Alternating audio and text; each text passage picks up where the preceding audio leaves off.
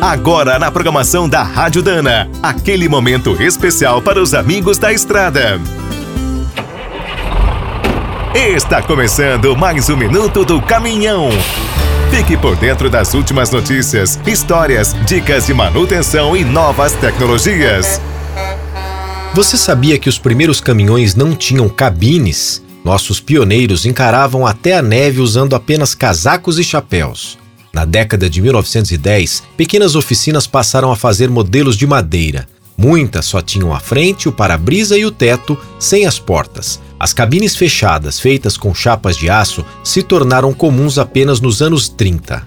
Mas algumas ainda tinham estruturas em madeira. A década de 1940 trouxe uma novidade: a venda de versões com cabine avançada. Era o popular cara chata.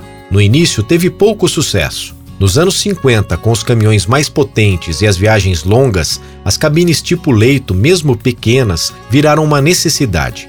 Para reduzir o peso e evitar a ferrugem, a cabine de alumínio ganhou destaque na década de 1970, principalmente nos Estados Unidos.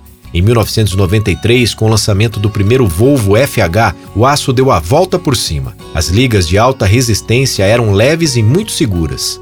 Outro avanço foi a nova Lei Europeia das Cabines, de 2020, que ampliou o comprimento. Essa mudança deve chegar aqui nos próximos anos. Para o futuro, as grandes marcas de caminhões apostam na fibra de carbono. É um material incrível. Seu problema, por enquanto, é o preço. Quer saber mais sobre o mundo dos pesados? Visite minutodocaminhão.com.br. Aqui todo dia tem novidade para você.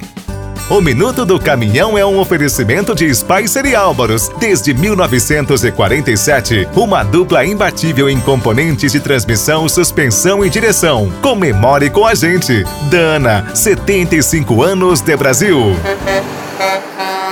Agora o Minuto do Caminhão também está no app Cargo, o aplicativo com tudo que o caminhoneiro precisa fretes, peças, classificados, financiamentos, seguros, promoções e muito mais. Você precisa conhecer. Visite o site appcargo.com.br ou instale direto na loja de aplicativos do seu celular. Com o app Cargo na boleia, você fatura mais e roda tranquilo. E quem é do trecho já sabe, para ficar bem informado, a Rádio Dana é sempre a melhor sintonia.